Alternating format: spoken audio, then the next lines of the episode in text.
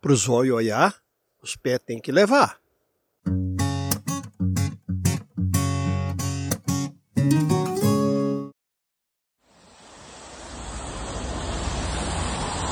Condição ideal para treinar.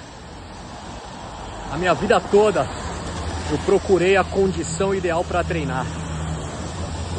Ou era o tempo, ou era o local, ou era o dia, feriado, dia de semana, de manhã à noite. Sempre essas eram as condições que eu buscava para treinar. Mas hoje eu vejo que a condição sou eu. Sou eu poder treinar, eu ter a dádiva e a bênção de ter saúde e condições para treinar. Então, hoje eu levanto, agradeço por mais um dia e treino, porque eu tenho condição de treinar. Valeu, boa sexta-feira a todos e nunca foi fácil.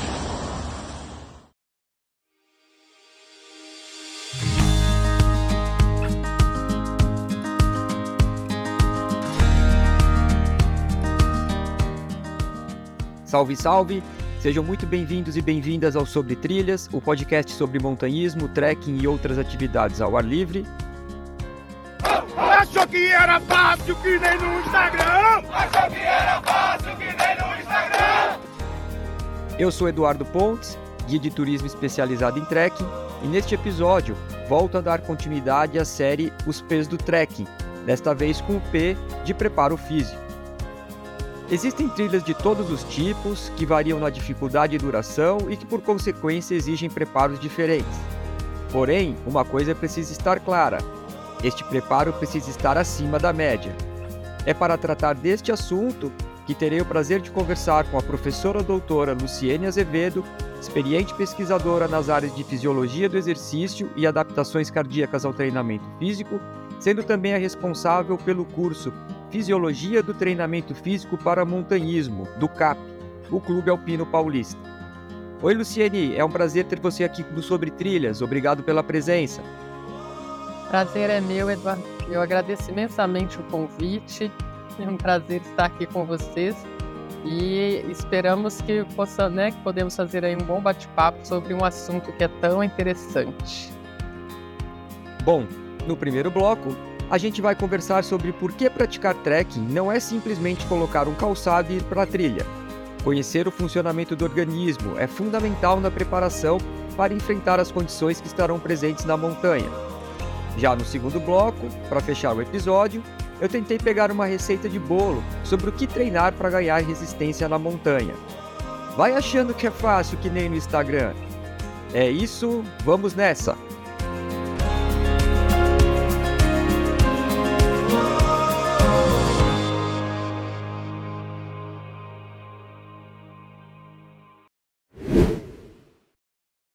Muito bem. Luciene, enquanto eu me preparava para conversar sobre preparo físico, assunto que é a sua especialidade, eu me dei conta de quão complexo é o tema. Primeiro, porque de certa forma eu estava limitando o preparo físico à atividade física, né, o treino, enquanto na verdade a gente tem aí uma série de variáveis que compõem esse preparo, né? Tem alimentação, a hidratação, o sono, questões mentais como a disciplina. Uh, em segundo, porque cada pessoa é única em termos de biotipo, idade, objetivos, experiência.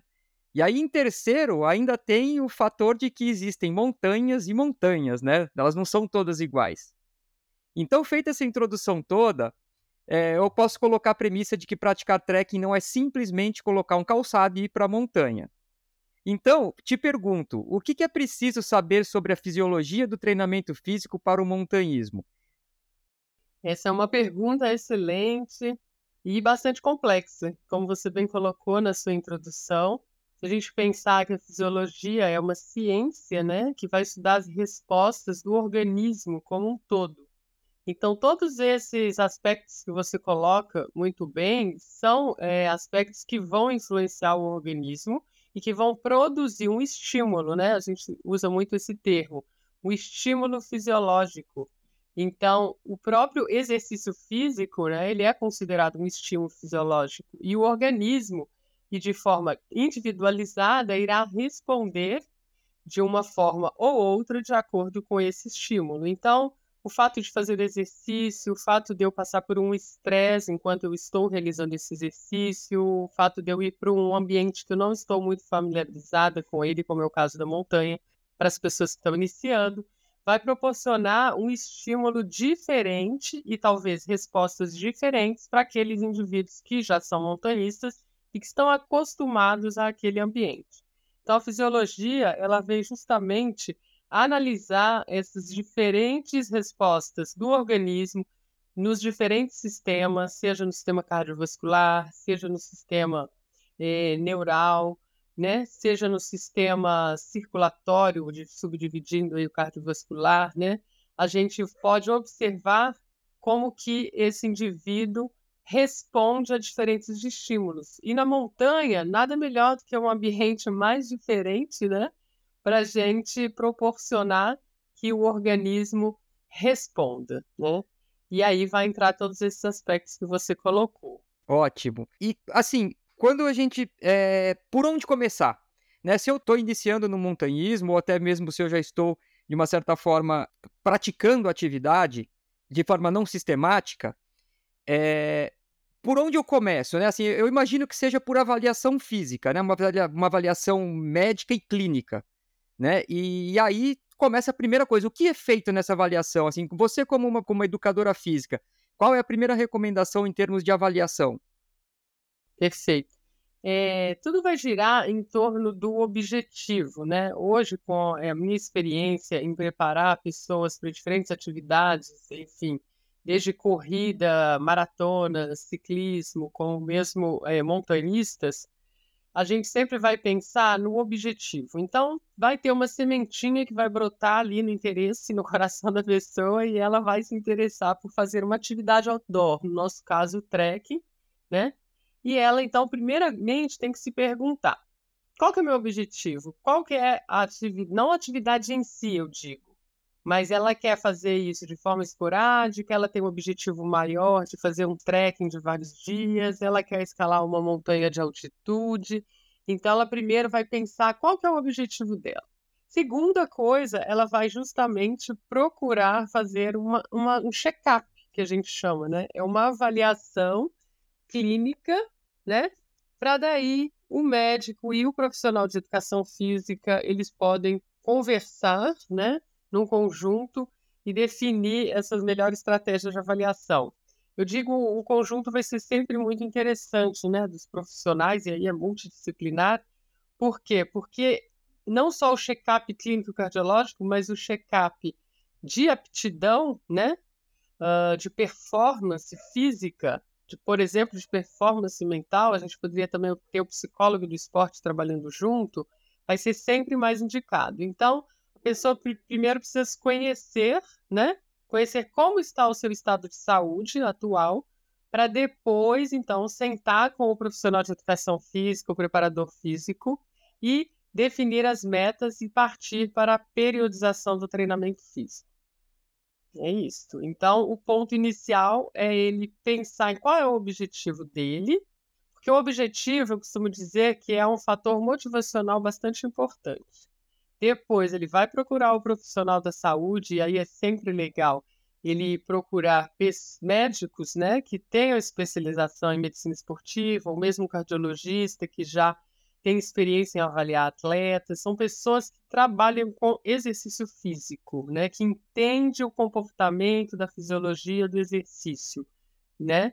Como ele pode ter, dependendo do objetivo dele, um check-up clínico geral. Daí não precisa ser tão específico, mas quanto maior, mais desafiador for o meu objetivo, seria mais interessante eu ter profissionais mais uh, dentro, mais específicos, mais especializados para essa modalidade, no caso é a medicina esportiva. E depois, então, será traçado todo o delineamento da periodização do treinamento físico junto com o profissional.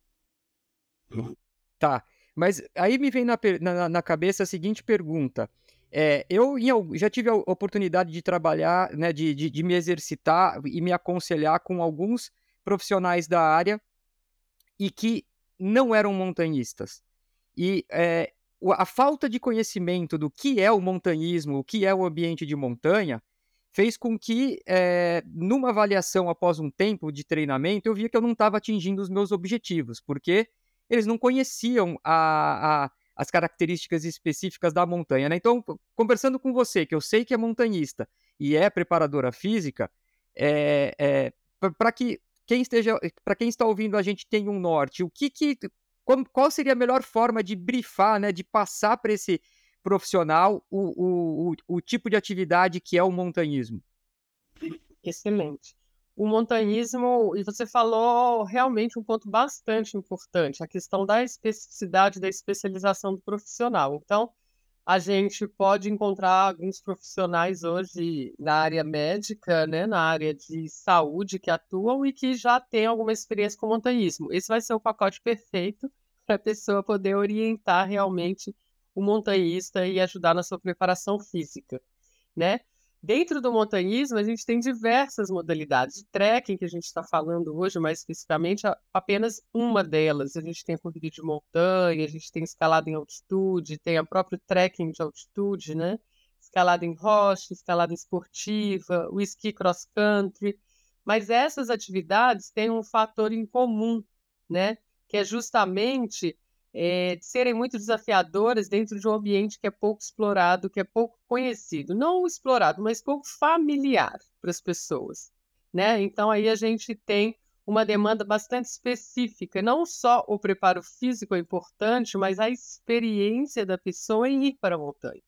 Né? Então, não adiantaria a gente falar num preparo físico para essa pessoa e ela, por exemplo, virar um corredor, porque a corrida é uma estratégia bastante interessante para a gente aumentar a performance física do, do montanhista que quer fazer trekking, né? Mas não adianta ele ficar simplesmente treinando corrida uh, no asfalto, na esteira, sendo que ele não vai para a montanha. Né? E aí, quando chegar na montanha, as respostas fisiológicas vão ser outras, porque é muito diferente o ambiente, a solicitação de terreno, declive, aclive, a questão do estresse psicológico de um ambiente não familiar, né? Então, são vários aspectos que a gente precisa considerar, né? E, de certa forma, todos esses aspectos influenciam nas variáveis fisiológicas que a gente vai analisar, né? Depois dessa avaliação clínica cardiológica, depois da avaliação de performance, né? Então, a gente vai conhecer a resposta da frequência cardíaca, dos limiares ventilatórios, do consumo máximo de oxigênio. Vamos entender como está o desenvolvimento de força, de resistência muscular desse indivíduo. E assim a gente vai trabalhando as variáveis fisiológicas dentro da demanda mais específica, né? E é muito importante que os profissionais tenham ideia de qual é a demanda dessa atividade. Então, a gente poderia citar, por exemplo, a Serra Fina, né? A travessia da Serra Fina são 29 quilômetros, a gente tem um ganho acumulado de mais de 2 mil metros de altitude. Então, será que o profissional que você está né, consultando, ele realmente entende qual que é o dispêndio energético, né? qual que é a solicitação músculo-esquelética dessa atividade, desse trekking? Né? A gente está falando aqui no Brasil, você pode pensar em ir para altitude, fazer um trekking em altitude, a solicitação fisiológica é outra. Né? Então, realmente, o profissional ele precisa entender o quão dispendioso é fazer essa atividade. É claro que eu posso fazer, a gente tem até a diferença da denominação, né? Trekking e hiking. E o hiking é aquele que a gente faz um dia só, a gente chama o bate-volta. Vai, faz uma caminhada, desce da montanha e já volta para casa. E o trekking é esse quando a gente faz dia após dia, após dia, após dia. São as travessias, né, como exemplo. Então, são demandas completamente diferentes, né? E aí os profissionais eles têm que ter esse conhecimento, sim. É bastante relevante esse ponto que você colocou, Eduardo. É, é você comentou uh, sobre trekking e hiking, é, até trazendo uma opinião pessoal minha aqui, para mim é tudo caminhar, né? Trekking, hiking é, é, é, é acaba sendo até um preciosismo tupiniquim aí, mas para ajudar nessa classificação e para poder explicar para alguém que não entende, é, é, o trekking ele se caracterizaria por a gente carregar mais peso, né? Óbvio, aí eu estou falando do montanhismo autônomo, onde você está cuidando da, da, sua, da, da, sua barraca, né? Não tem ninguém fazendo porteio disso para você, não vai, não vai ter ninguém cozinhando, então você acaba andando muito pesado. E eu acho que é, é exatamente nesse ponto que existe uma dificuldade do, do preparador físico entender, porque se ele nunca colocou uma cargueira nas costas e andou por seis ou oito horas seguidas, ele não vai conseguir entender o que, que é essa demanda, né? Então, é, é, a pergunta que eu te faço, assim, agora e até meio que já entrando no aspecto do treinamento em si, é treina-se com mochila, treina-se com peso, ou daí eu já parto para um funcional, parto para uma musculação? O que, que você, como preparadora, já poderia pelo menos dar um, um, um caminho aí? Exatamente, é, esses aspectos são bastante importantes, né? E a gente sempre vai partir dentro da periodização do treinamento, primeiro conhecer o que envolve essa periodização, né? Então a questão do volume seria qual distância que tem que percorrer, são quantos dias, vai carregar essa mochila, esse volume de treino ele modifica. Por que, que ele modifica? Porque a intensidade, se a gente for mensurar, por exemplo, para ficar mais fácil aqui da compreensão, uh, medindo os batimentos cardíacos. Se eu caminho, por exemplo, a Serra Fina sem levar nenhum peso, minha frequência cardíaca vai aumentar, por exemplo, 60% do meu nível de repouso. Se eu faço essa mesma travessia carregando 10, 15 quilos nas costas, minha frequência cardíaca vai aumentar 80, 90% acima da minha frequência de repouso.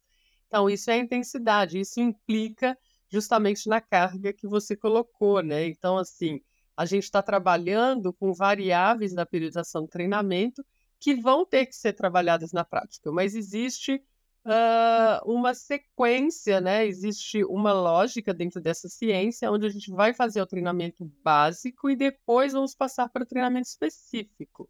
Então, o treinamento básico, a gente sempre vai desenvolver resistência, seja ela do metabolismo aeróbio, seja ela do metabolismo anaeróbio ou de força, por exemplo. Vamos fazer um trabalho de resistência muscular. Quando gente, então aí eu vou pensar sempre qual a intensidade, qual é a resposta de frequência cardíaca, quanto tempo vai durar essa sessão, uh, quantas vezes por semana eu vou poder precisar treinar, e vai depender desse objetivo, se eu vou carregar peso, se eu não vou, né? E aí sim vai pensar então para o pro processo específico, ou seja, para periodização, a gente teria o período preparatório básico, o período preparatório específico. Aí sim, a gente começa a trabalhar variáveis fisiológicas pensando mais numa demanda de alta intensidade. Então, vamos, podemos trabalhar um pouco mais de força muscular associada com potência, porque não existe força pura no montanhismo, no trekking de montanha, né?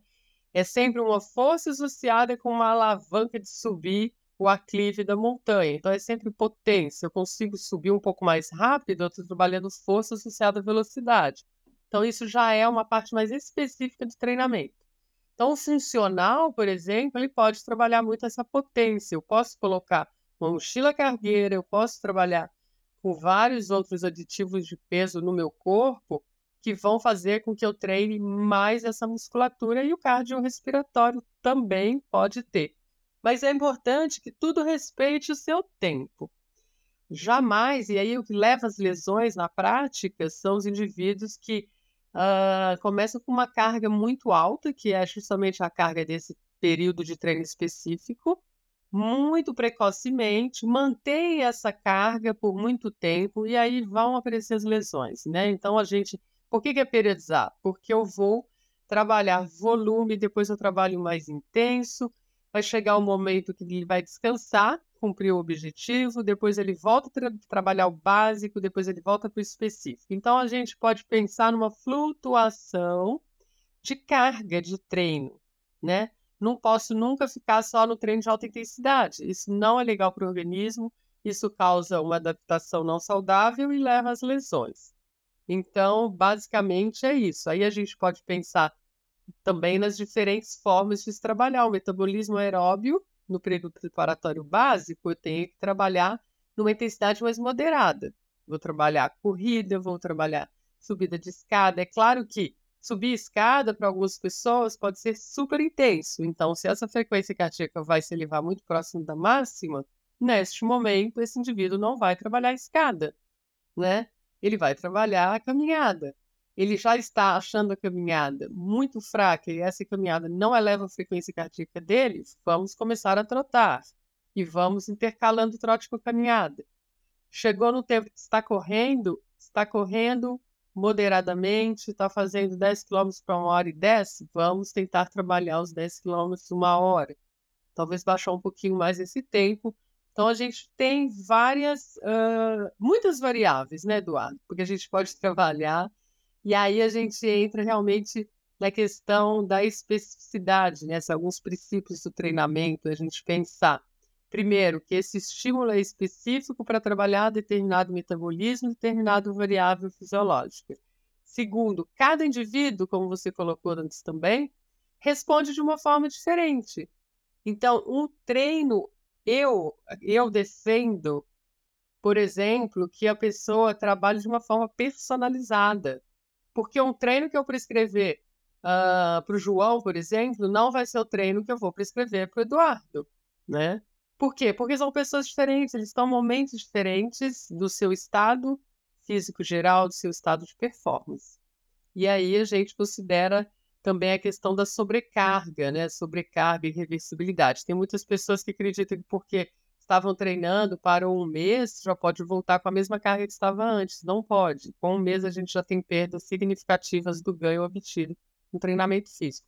Então a gente observa que é uma ciência bastante complexa e que a gente tem que pensar em muitas variáveis para a gente conseguir orquestrar tudo isso e ter um melhor desempenho para esse montanhista, para essa pessoa que quer iniciar o trekking ou que, que quer desafios maiores dentro do montanhismo.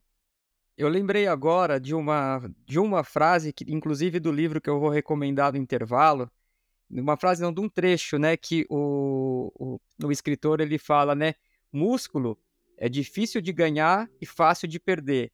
E gordura é fácil de ganhar né, e difícil de perder. Então, assim, é, preparo físico não tem memória, né? A gente não consegue, não fica guardado isso, né? Não adianta ter sido um ótimo esportista e depois tentar, porque não vai conseguir recuperar daquele ponto, né? Não, não fica memória de ganho de desempenho, não. Fica memória motora, né? Então, uma memória de aprendizado de movimento. E aí também por isso que entra naquela questão que eu falei antes, da pessoa, ela vai conseguir cada vez ficar melhor se mais vezes ela for para a montanha. Porque a, a, a questão motora, a solicitação, vamos pensar, por exemplo, tornozelo, né? É outra solicitação eu andar numa trilha, um terreno irregular, que é muito diferente de eu treinar só na esteira e mais ainda diferente no asfalto, né? Então, é, a questão motora e de solicitação dos ligamentos, né? O estímulo que esse ligamento está mandando para o seu cérebro, para o cérebro trabalhar a percepção, é bastante diferente. Então, é importante realmente a gente sempre aproximar ou vivenciar o esporte na sua integridade. Tá. É, me veio uma pergunta, eu vou fugir do roteiro aqui agora, é, mas eu lembrei de uma, de algo que aconteceu comigo quando eu fiz uma trilha de longo curso, que foi a Transmantiqueira, né? Quando eu e um amigo, o Chico Trekking, a gente fez Marins Taguaré, depois Serra Fina e depois a, a, a Rui Braga. E assim, o, o, o primeiro dia ele foi muito complicado, né? Em termos assim de você terminar e falar, meu Deus, ainda faltam mais oito dias para esse negócio. E aí começou o segundo dia, e a coisa parece que foi evoluindo de uma forma muito. Uh, é, parece que sumiu, aquele incômodo daqueles primeiros, do primeiro dia sumiu, e no terceiro, então, aí, aí a coisa engrenou. O que, que acontece fisiologicamente num organismo quando ele está sendo submetido a um esforço assim tão grande a ponto de, de parecer que ele entra num piloto automático? Muito bem no início da sua descrição, eu já fui pensando que pudesse ser aquela empolgação inicial que todo atleta tem de querer sair mais forte, a gente fala. Vamos fazer uma analogia com a corrida de maratona, né? Eu sempre falo, segura, segura no início. deixa para acelerar lá no fim se sobrar o gás, né? Então vamos Aham. segurar a onda, até porque tem a questão do metabolismo, tem a questão do glicogênio muscular, se vai sobrar até o fim aí dessa quilometragem. Então, quando você foi inicialmente, eu pensei que pudesse ser que você estivesse empolgado demais e quebrasse ali no segundo dia, ou por, pela questão nutricional mesmo, por um cansaço excessivo da qual você não estava treinado para. Mas, se você começa a melhorar no segundo, no terceiro e vai melhorando, então entra aquele aspecto que a gente falou também inicialmente, que é a periodização mental, né? Essa é incrível. E a gente sempre ouve, né? Nós montanhistas ouvimos muito dizer que fazer montanha, enfim, atividades de montanha, ela é 90% mental e 10%. Estou exagerando, né, pessoal? Mas para a gente entender que o aspecto psicológico ele tem, ele é um fator muitíssimo importante, ele não pode ser desprezível, né? Hoje, agora mesmo, uns dias atrás, eu estava lendo o pessoal chegando no cume do Everest, né? Temos aí alguns Aham. que fizeram e outro que desistiu. E ele mesmo relata, eu ouvi o, o vídeo dele, ele relata que ele travou psicologicamente falando. Ele mesmo falava com ele, desce daí, não vai mais, enfim. Quando o mental bloqueia, não adianta, não adianta mais nada. Então, assim, esse controle mental psicológico, ele é fundamental. E eu acho que no início, nesse primeiro dia, talvez tivesse assustado um pouco, né? E aí faz levantar um monte de questões. Será que eu vou conseguir? Será que eu vou até o fim? É, a gente sabe que ali no início a travessia não é tão fácil. Enfim, depois que você acomoda, ufa, respira, frequência cardíaca baixa, frequência respiratória baixa. Aí você começa a entender e entra num ritmo que não necessariamente é tão acelerado, mas que vai chegar ainda com a luz do dia. Você vai cumprir, vai chegar bem, né? Acho que o importante é isso. É diferente de uma pessoa que vai sem carregar peso nenhum e vai fazer corrida. Tem gente que faz a travessia da Aham. Terra Fina correndo, é corredor de montanha. É outra história, é rápido, enfim, vai leve, questão nutricional é diferente, é bem diferente. Mas eu acho que principalmente no trekking de montanha de muitos dias onde você é autossuficiente, o psicológico tem um fator muito mais importante, né, e relevante. Por, por isso, porque são etapas que você vai cumprindo ao longo de dias, né? Não, é- não são um, dois, não é um ou são dois, três, quatro dias. Você tem uma série de dias e você quer cumprir todo o seu objetivo. Aí o psicológico fica mais abalado, né? É, tô lembrando de um outro de um outro aspecto, porque quando você emenda essas travessias na Mantiqueira, você em, alguns momentos você tem que andar por estrada de, de chão, é, que conectam, né, essas as seções da, da Mantiqueira. E na hora que caía nessas seções de estrada e às vezes passava um carro, né, o cansaço era muito maior, porque dava uma vinha na cabeça, acho que eu vou pedir uma carona. E aí, é, e aí você, não, não vou pedir a carona, mas tornava, né? E aí tô fazendo a conexão total, era, era muito mental, porque era isso, eu tava vendo ali um carro passando e por que não? Era a minha cabeça que fraquejava, não era o corpo, porque quando caía na trilha, a coisa mudava totalmente. Foi interessante isso que você falou. Eu costumo dizer que o corpo tem limites que a gente mesmo não conhece, né? Porque colocar o nosso corpo, nosso, nossa performance, testar o quanto o nosso corpo aguenta, né, de sobrecarga, de carga, enfim, aí principalmente no trekking de montanha, é uma situação difícil, né? E geralmente ela é testada em situações mais complicadas, ou quando uma pessoa se perde, um incidente, alguma coisa assim. A pessoa realmente vai perceber o quanto ela ainda tem de reserva, né? A gente fala reserva fisiológica, mas o ideal é que a gente trabalhe para ter um ganho do desempenho físico, para que a gente trabalhe sempre abaixo de chegar desse limite. Porque se acontece algo, eu ainda tenho uma reserva, e aí realmente ver o quanto eu vou dar conta daquele desempenho. Então, a- o treinamento físico ele também tem esse objetivo. Eu vou deixar uma reserva. Então, eu vou treinar. Vou ficar tão bem que aquela atividade que eu estou me propondo como objetivo vai chegar ali em torno de 80%. E quando muito, e vai me sobrar, no caso, sei lá, se tiver dias adicionais, se tiver chuva, sei lá, alguma situação que não estava prevista, você ainda vai suportar fazer a continuidade dessa atividade, né? Por dias. E uhum. o aspecto mental, eu lembro também de um evento que eu tive fazendo automontanha em solo, e foi no dia do ataque ao cume, ou seja, depois de oito dias aclimatando, aquele sobe, desce, volta para o campo base, sempre o campo base era o mesmo. Sobe, volta, e perceber que eu estava bem, decidi então fazer o ataque ao cume para 6 mil no nono dia, né? E foi ali justamente quando o sol nasceu e já tinha atingido, já tinha feito um ganho de altitude considerável, o sol nascendo, e de repente eu me pego hiperventilando, né? Uma resposta fisiológica que mostra que você não está aclimatado para aquele estímulo. Aí eu me perguntei, uai, mas espera aí, eu tô, já passei aqui umas cinco vezes pelo menos nessa altitude que eu estou, eu estava bem, o que está acontecendo? Aí, aí o ouvido, né? Um sopra de um lado do ouvido. O que, que você está fazendo aqui? Olha seu redor, só dei você aqui na montanha. O outro fala: Você está muito bem, vai, continua. E é justamente isso, né? A briga do mental, querendo, de certa forma, é um medo, e de certa forma, um lado que você sabe que você vai conseguir realizar porque você fez as etapas necessárias para chegar ali. E aí é a hora do autocontrole. Você respira, você observa a sua respiração, você começa a contar, enfim. Inventa uma estratégia para você voltar no foco de você mesmo e não dar, dar ouvidos a esses estímulos externos uh, de medo, de ansiedade, que pode muitas vezes realmente comprometer o. E aí, quando eu me dei conta que era realmente psicológico, eu fui me acalmando, retomei a caminhada e dali para frente foi sucesso.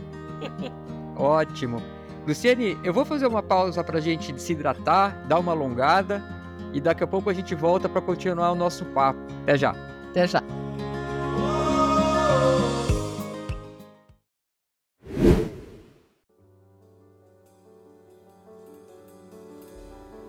Hora das dicas de coisas legais que eu tenho escutado, assistido ou lido.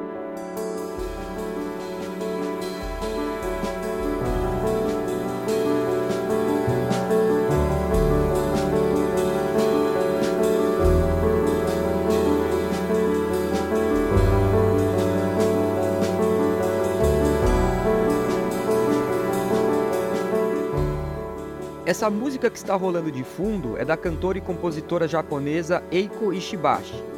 Ela se chama Hiroshima e faz parte da trilha sonora do filme Drive My Car, de 2021, adaptado do conto do escritor japonês Haruki Murakami. Tanto o filme quanto a trilha sonora você já pode anotar como dicas para ouvir e assistir depois. Mas a recomendação que eu quero mesmo dar hoje é do livro do que eu falo quando eu falo de corrida, um relato pessoal do Murakami sobre a experiência dele com a corrida. As reflexões registradas no livro são extraordinárias e podem ser utilizadas para diversas ocasiões na vida. Separei algumas para ler para vocês. Para seguir em frente, é preciso manter o ritmo. Isso é o mais importante em projetos de longo prazo. Assim que você estabelece o ritmo, o resto vem a reboque. O problema é conseguir fazer com que a roda fique girando a uma determinada velocidade. E chegar nesse ponto exige o máximo de concentração e esforço de que a pessoa é capaz. Aí tem esse outro trecho aqui também. Eu tenho apenas alguns motivos para continuar a correr e um caminhão deles para desistir. Tudo que tenho que fazer é manter esses poucos motivos muito bem cuidados. É como eu disse, vai muito além da corrida. Pode colocar no topo da sua lista de leitura, você não vai se arrepender. Certeza que será o seu primeiro Murakami de muitos. O link para comprar estará nas referências do episódio e na bio do Instagram.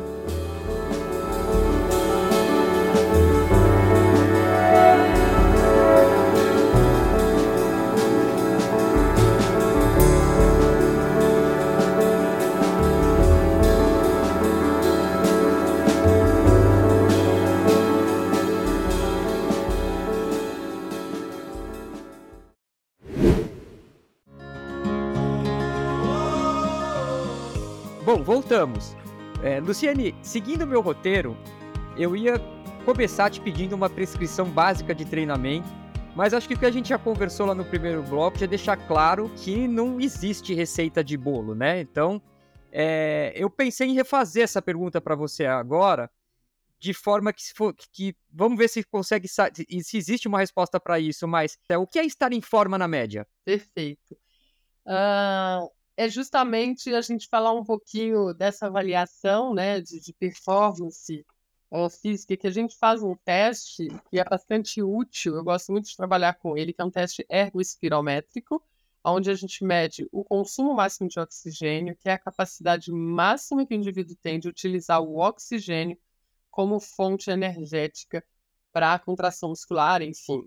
Entre o, o famoso VO2 max, né? É o VO2 max. Então, uh, não só ter um alto VO2 máximo, ele deixou de ser um marcador de performance já há muitos anos, assim também como os limiares ventilatórios. Então, eu gosto muito de trabalhar com os limiares ventilatórios.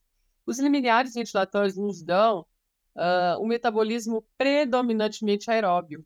E se, se eu estou realizando uma atividade que eu quero, dentro do meu objetivo de tempo, minha frequência cardíaca, ou seja, minha demanda dentro desses limiares ventilatórios, eu estou muito bem, obrigado. A partir do momento que aquela atividade que eu estou realizando, porque eu tenho, sei lá, três, quatro horas para fazer aquela quilometragem naquela montanha, e essa frequência cardíaca ultrapassa o segundo limiar ventilatório, eu já estou vendo que eu preciso dar um passinho para trás e melhorar o meu preparo físico básico. Então, o preparo físico básico vai principalmente desenvolver o metabolismo aeróbio, tá?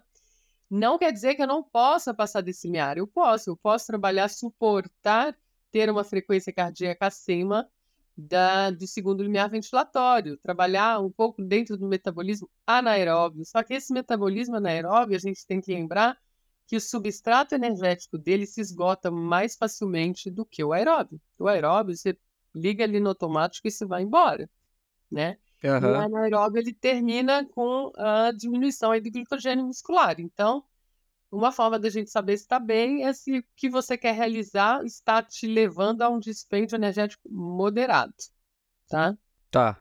A maior parte do tempo, poderia colocar assim. Claro que não vai ser sempre. Ótimo.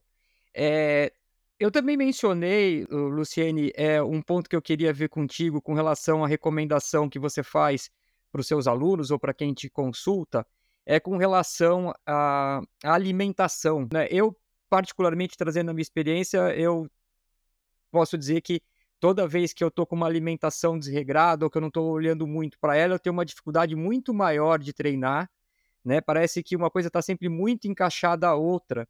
E aí é, eu queria te trazer uma pergunta relacionada a um tipo de alimentação que eu vejo de, muitas vezes as pessoas falando por aí, que é a questão do low carb. Né? Então as pessoas elas param de consumir o carboidrato e vão mais para aquela questão da gordura e é, acabam perdendo peso rápido, mas é, eu não sei se isso é uma boa estratégia em termos de combustível para exercício em montanha. Como é que você enxerga esse aspecto da alimentação?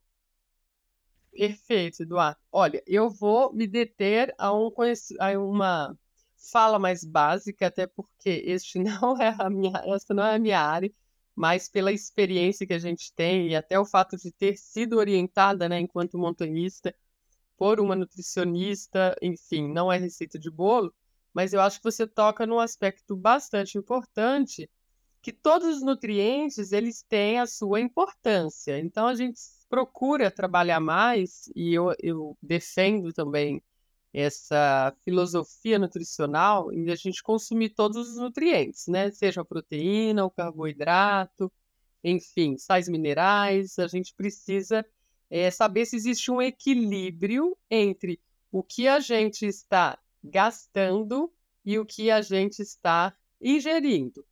E quando a pessoa começa a realizar o trekking de montanha, e esse trekking é cada vez mais intenso, ou é, de alto volume, né, de dias seguidos e de muita quilometragem, o que acontece é que a alimentação por si só ela não consegue suprir, né? Então, o nutricionista é o profissional que vai conseguir fazer o cálculo e a gente tem como calcular o dispêndio em quilocalorias do exercício cada vez que você faz a sessão do exercício e vai então pelo relato do que você está ingerindo, ela vai calcular então quanto você precisaria suplementar. Então, suplementação não quer dizer necessariamente que você vai ter coisas, uh, substâncias feitas. Não, é um plus, é o mais que você precisa e que a sua alimentação não está dando conta.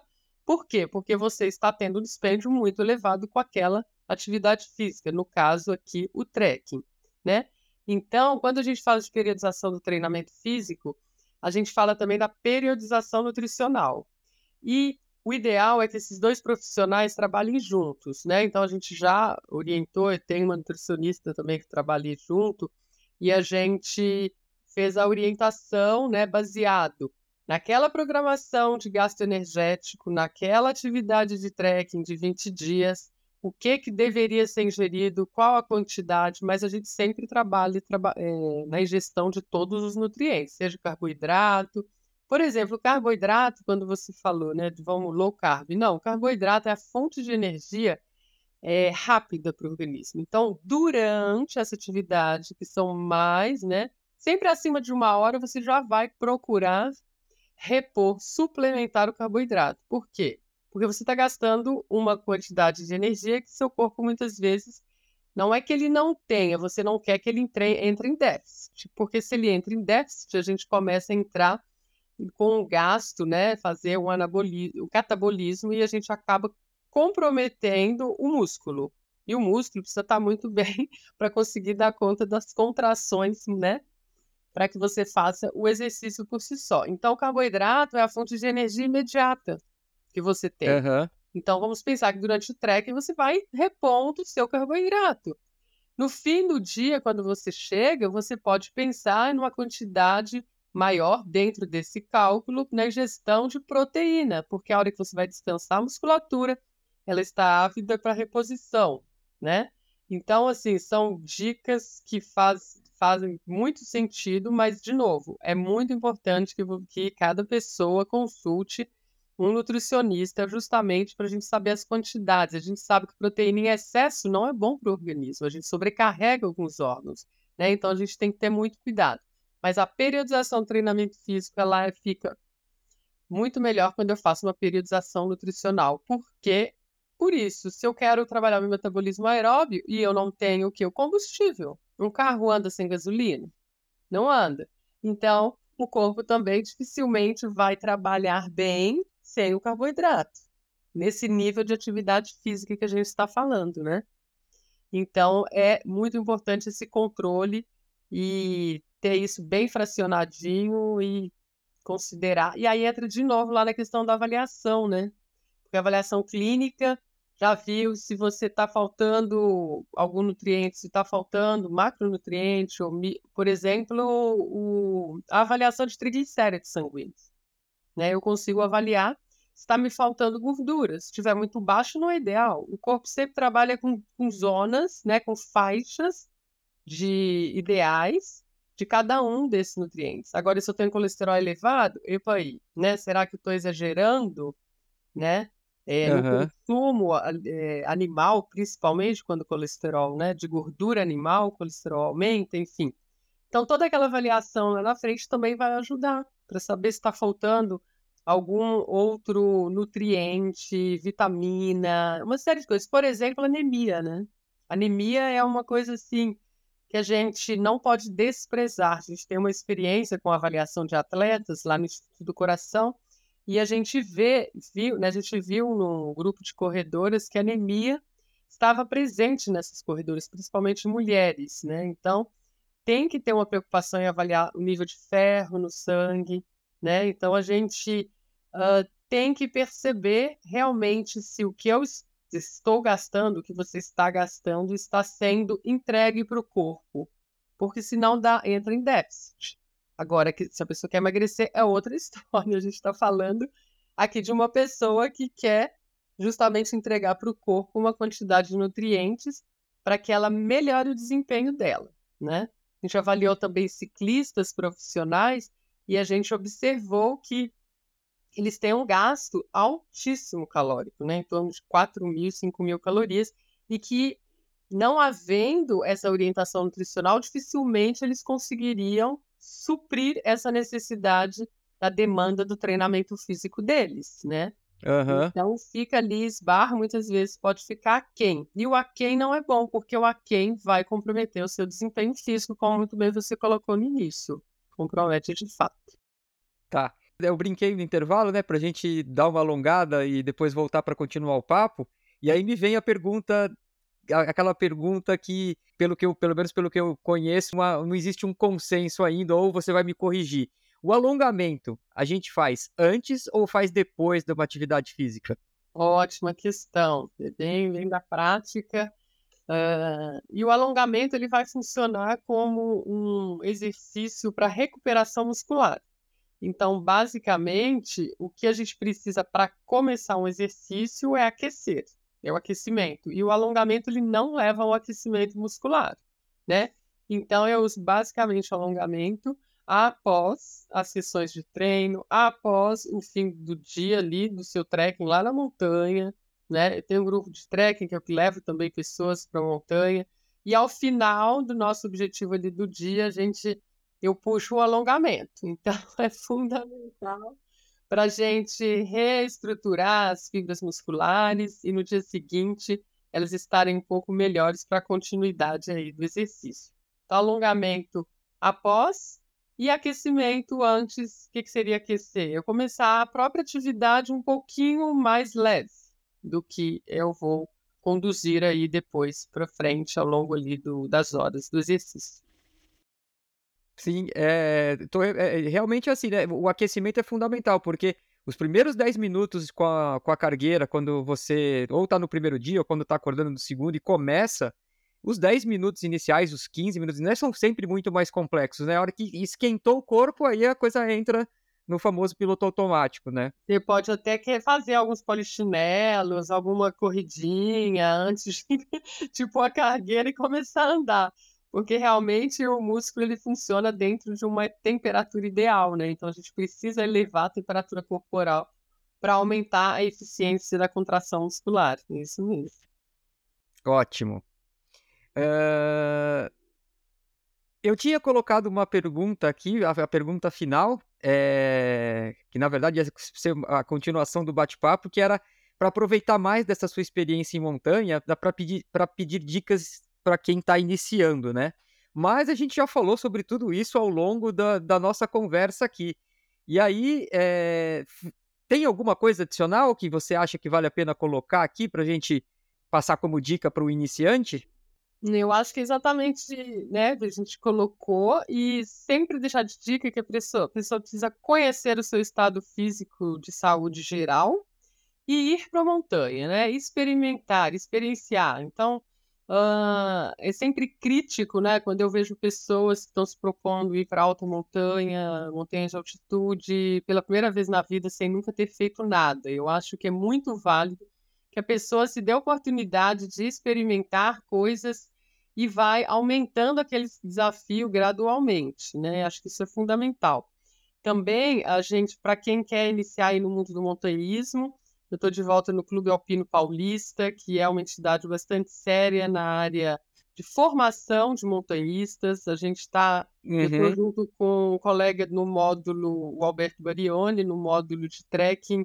E a gente já iniciou esse, esse ano o CBM, né, curso básico de montanhismo, mas terão novas oportunidades da, daí para frente. Pelo Clube Alpino Paulista tem um curso bem legal que a gente fez aí depois uh, com o início da pandemia, a gente acabou desenvolvendo alguns módulos de estilo EAD, e aí tem o curso que eu desenvolvi, que é a Fisiologia do Treinamento Físico para Montanhismo. É um curso que tem um preço super acessível, está lá dentro do site da Educap, né? Educap. Depois coloca Clube Alpino Paulista, que já sai lá dentro do Google. E também tem uma live que eu fiz com a minha orientadora do doutorado, a doutora Luciana Janot, ela é cardiologista especialista em atletas, e a gente falou sobre a avaliação clínica cardiológica para a prática esportiva. Está lá no YouTube, disponível para todo mundo ouvir, dentro do, do canal Experiência Trekking. Então, ah, eu vou referenciar tudo. Eu, vou, eu vou, depois você me passa esses links, eu vou colocar tudo isso para o pessoal poder acessar. Eu acho que isso que é importante, né, Eduardo? As pessoas buscarem conhecimento, acho que de fontes aí, principalmente de pessoas que estão a fim de. A gente luta pela ciência, né? Eu trabalho com ciência, cientista também, montanhista, cientista.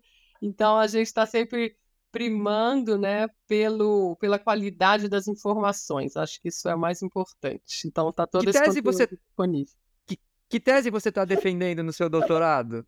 Eu fiz, já terminei. Ah, você já fez. Já Uhum. terminei o doutorado. O doutorado eu trabalhei com as avaliações com as adaptações cardiológicas em atletas de elite, ciclistas, corredores e remadores. Então, toda a parte cardiovascular é que eu venho trabalhando já há 28 anos e, e foi uma experiência assim, sensacional com esses atletas. Aprendi muito, muito. E ah, melhorou ainda mais a bagagem aí para fazer a preparação física, né? Com certeza. Bom, Luciane, eu acho que a gente falou, é, o assunto é extenso, mas eu acho que a gente conseguiu aí, no, dentro do tempo que a gente tem, passar os principais pontos para quem está ouvindo a gente entender o quão complexo é o assunto. É, queria agradecer pela sua disponibilidade vir bater o papo aqui comigo no Sobre Trilhas.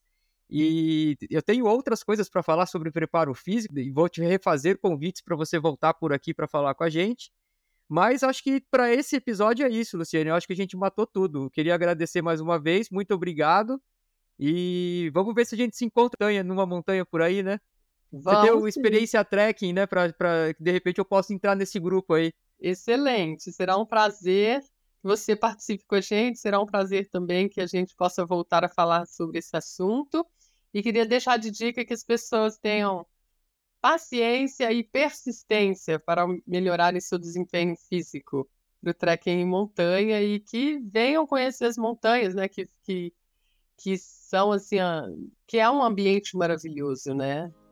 Esse universo do montanhismo. Então eu acho que é muito bom sempre falar sobre esse assunto e queria te agradecer demais pelo convite. Eu que agradeço. Então é isso, pessoal. Então até a próxima. Fomos. Tchau. Tchau!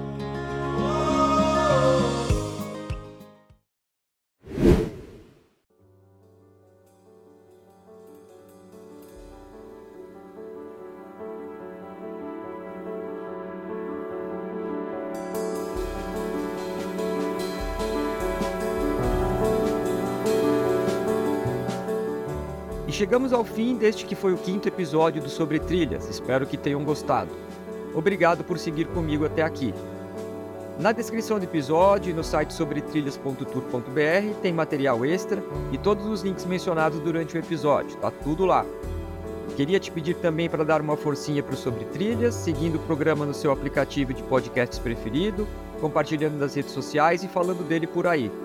Se quiser falar comigo, repercutir o episódio, mandar história, qualquer coisa, pode mandar e-mail para o podcast arroba sobretrilhas.tour.br ou me marcar nas redes sociais arroba sobretrilhas em todas elas. O Sobre Trilhas é um projeto pessoal e a ideia é a cada 15 dias publicar um novo episódio. Como no trecho do livro do Murakami, que eu destaquei no intervalo, estou mantendo o ritmo, a parte mais importante de projetos de longo prazo. Aproveito para agradecer as pessoas que se envolveram com recomendações e dicas deste episódio, ao Mauro Nakamura, dono do depoimento que usei lá no começo do episódio, ao Nelson Barreta, o Ricardo Feicheberg, a Thaís de Albuquerque, a minha companheira Carolina e ao Fabiano Zorzan. Obrigado e até breve. Tchau!